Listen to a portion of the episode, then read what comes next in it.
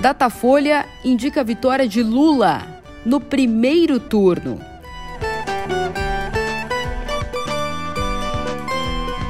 Procurador-Geral da República arquiva pedido de Bolsonaro para investigar o próximo presidente do TSE.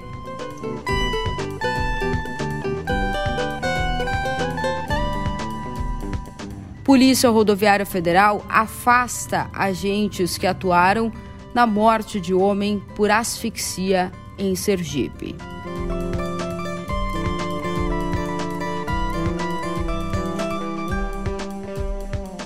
Sexta-feira, dia 27 de maio de 2022. Eu sou Marina Panho e essas são as principais notícias no pé do ouvido.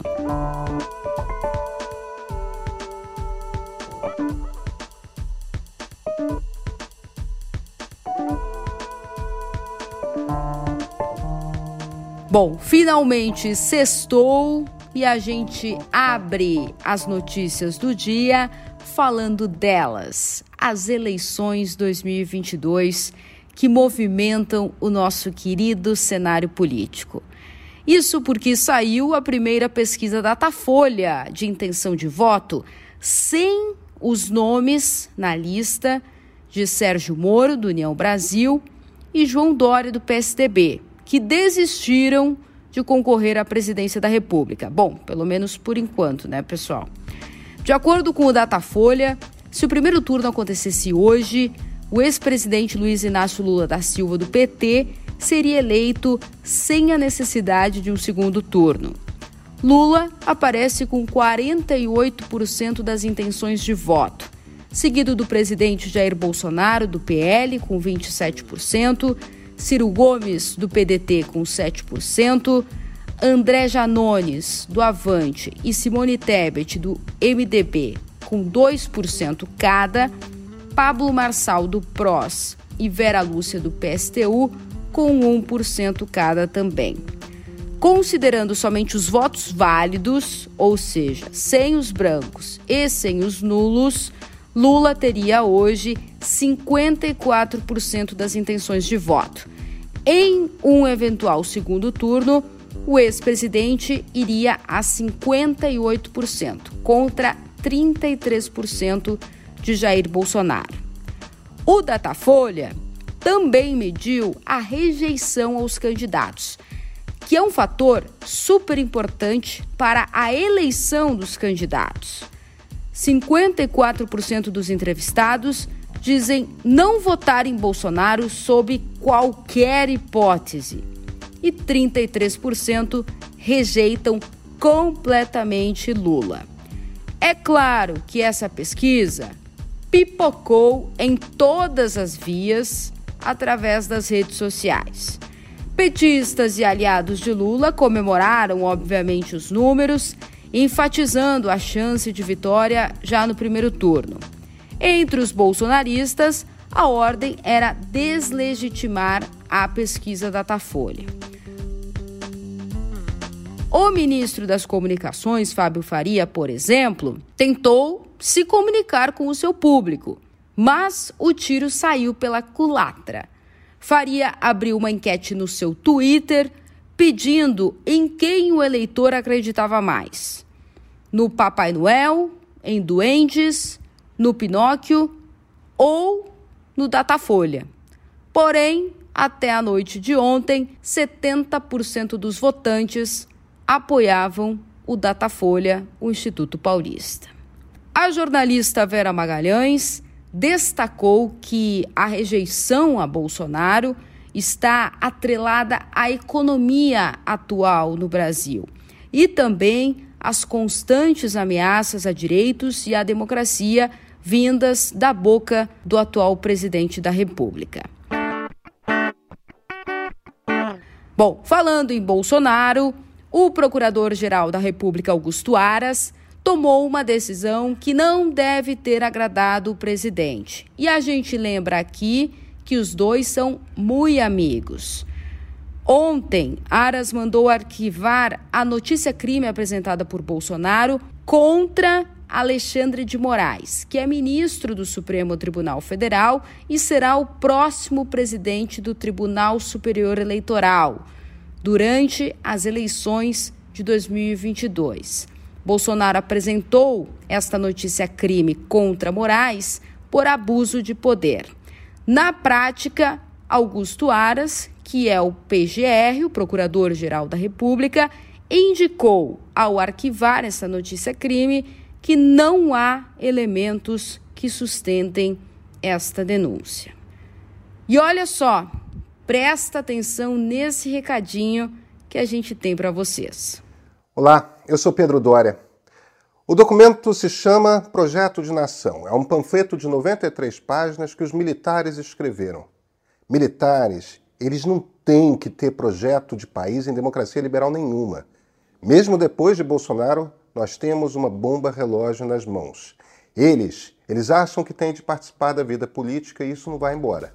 O ponto de partida já está no YouTube do meio.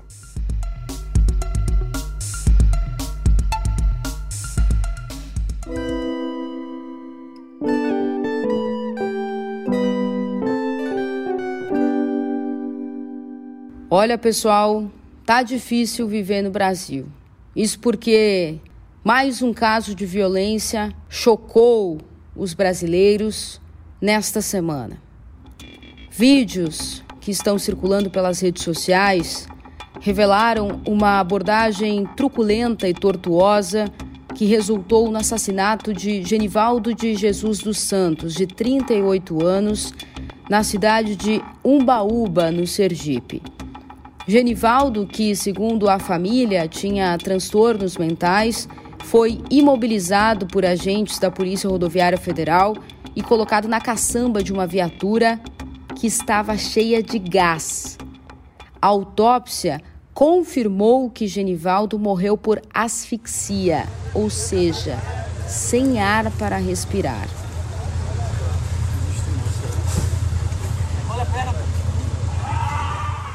A Polícia Rodoviária Federal admitiu que os agentes usaram spray de pimenta e gás lacrimogênio, o que, segundo especialistas, viola a regulamentação de uso desse material. Os policiais foram afastados de suas atividades pela corporação, que abriu uma sindicância interna para apurar este caso.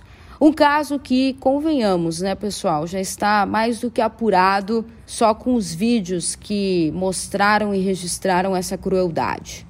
O Ministério Público Federal de Sergipe e a Polícia Federal também abriram investigações próprias. O presidente Jair Bolsonaro foi cobrado por jornalistas sobre a morte de Genivaldo. Ele meio que se esquivou, disse que ainda precisava se inteirar com a Polícia Rodoviária Federal mas afirmou que, abre aspas, execução ninguém admite, fecha aspas. Quem saiu imediatamente em defesa da corporação foi o ex-ministro da Justiça Sérgio Moro, hoje filiado ao Podemos, que considerou a morte de Genivaldo, abre aspas, uma exceção, fecha aspas.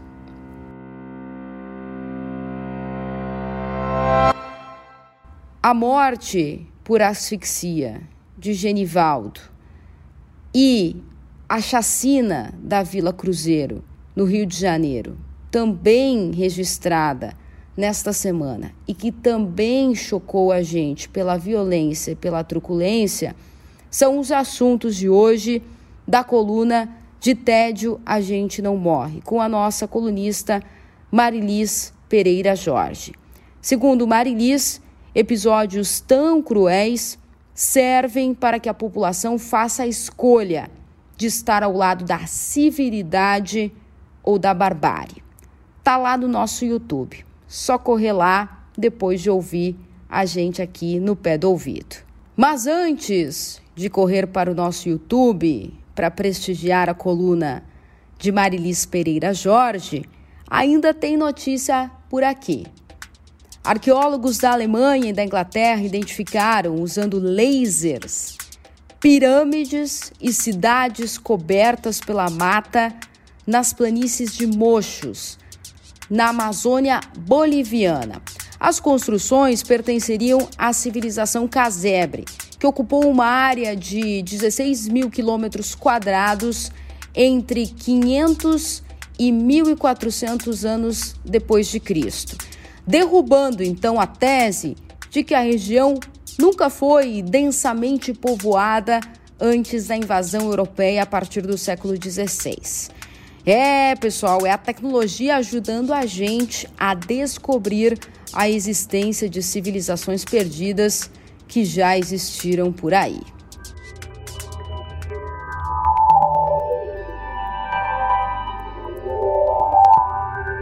Olha essa aqui. Imagina você poder guardar suas informações pessoais em um lugar mais seguro, longe de qualquer ameaça. Pois é isso que uma startup quer fazer, só que fora do planeta Terra. A empresa pretende instalar data centers na Lua, sim, na Lua, para armazenar dados importantes, com o objetivo de ajudar futuras missões lunares além de salvar conhecimento humano após um possível desaparecimento do nosso planeta. Bom, enquanto não temos um lugar seguro para proteger nossos dados, eles seguem sendo vazados à revelia por aqui, como no Twitter, por exemplo. A rede social vai ter que pagar uma multa de 150 milhões de dólares ao governo dos Estados Unidos por uso não consentido dos dados de usuários da plataforma. A violação de privacidade envolveu o compartilhamento do número de telefone de usuários com anunciantes no período de maio de 2013 a setembro de 2019. E claro, quando a gente fala de Twitter, lembra de quem? Ele, Elon Musk, o homem mais rico do mundo, que abriu o negócio para a compra justamente da rede social. Acionistas da plataforma processaram o bilionário por manipulação de mercado e influência na oscilação de preços das ações da rede social. Para quem gosta de tecnologia, não dá para perder o novo episódio de Pedro e Cora. A dupla dinâmica fala sobre a Apple que está permitindo que os usuários de iPhone 12 e 13 façam a manutenção de algumas peças do aparelho na sua própria casa. Vai lá e confere no YouTube do canal Meio.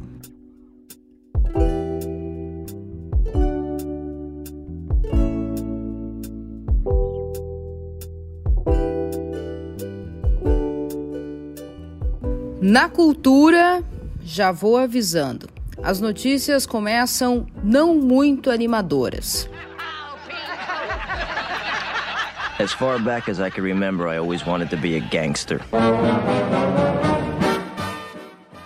O cinema perdeu o ator americano Ray Liotta, de 37 anos, que ficou conhecido pelo público no filme Os Bons Companheiros, de Martin Scorsese. O ator morreu dormindo na República Dominicana, local onde participava da gravação do suspense Águas Perigosas. Hey mom, what do you think? You look like a gangster. Na música, o dia também foi de despedidas.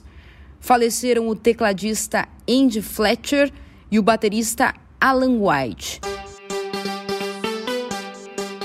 Fletcher que tinha 60 anos, foi um dos fundadores do Depeche Mode, uma das mais importantes bandas de música eletrônica do mundo.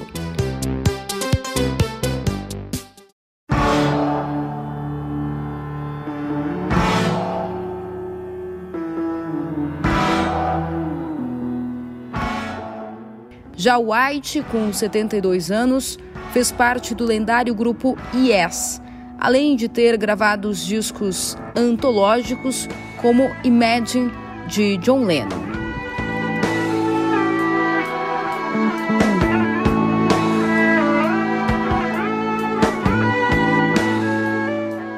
Vocês devem lembrar de Kevin Spacey, ator que protagonizou a famosa série House of Cards na Netflix.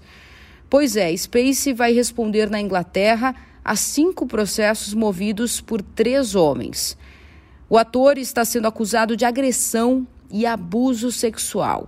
acusações semelhantes enterraram o seu personagem Frank Underwood em House of Cards lá em 2017 e também enterraram a sua carreira em Hollywood, quando também o ator Anthony Rapp disse ter sido abusado sexualmente por Spacey em uma festa quando tinha apenas 14 anos de idade. Bom, para a gente fechar com uma notícia boa, aqui vai uma das estreias mais esperadas dos fãs nos últimos meses.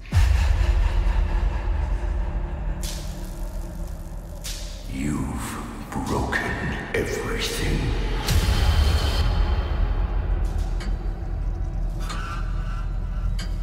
Suffering is almost at an end.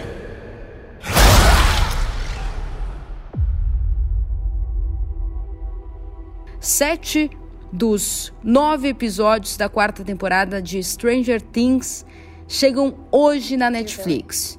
Uma ótima dica para emplacar aquela maratona nessa sexta-feira e esquecer um pouco das desgraças que aconteceram por aqui nos últimos dias. Esse foi o No Pé do Ouvido de hoje. Desejo a todos um ótimo final de semana, se cuidem e até a próxima.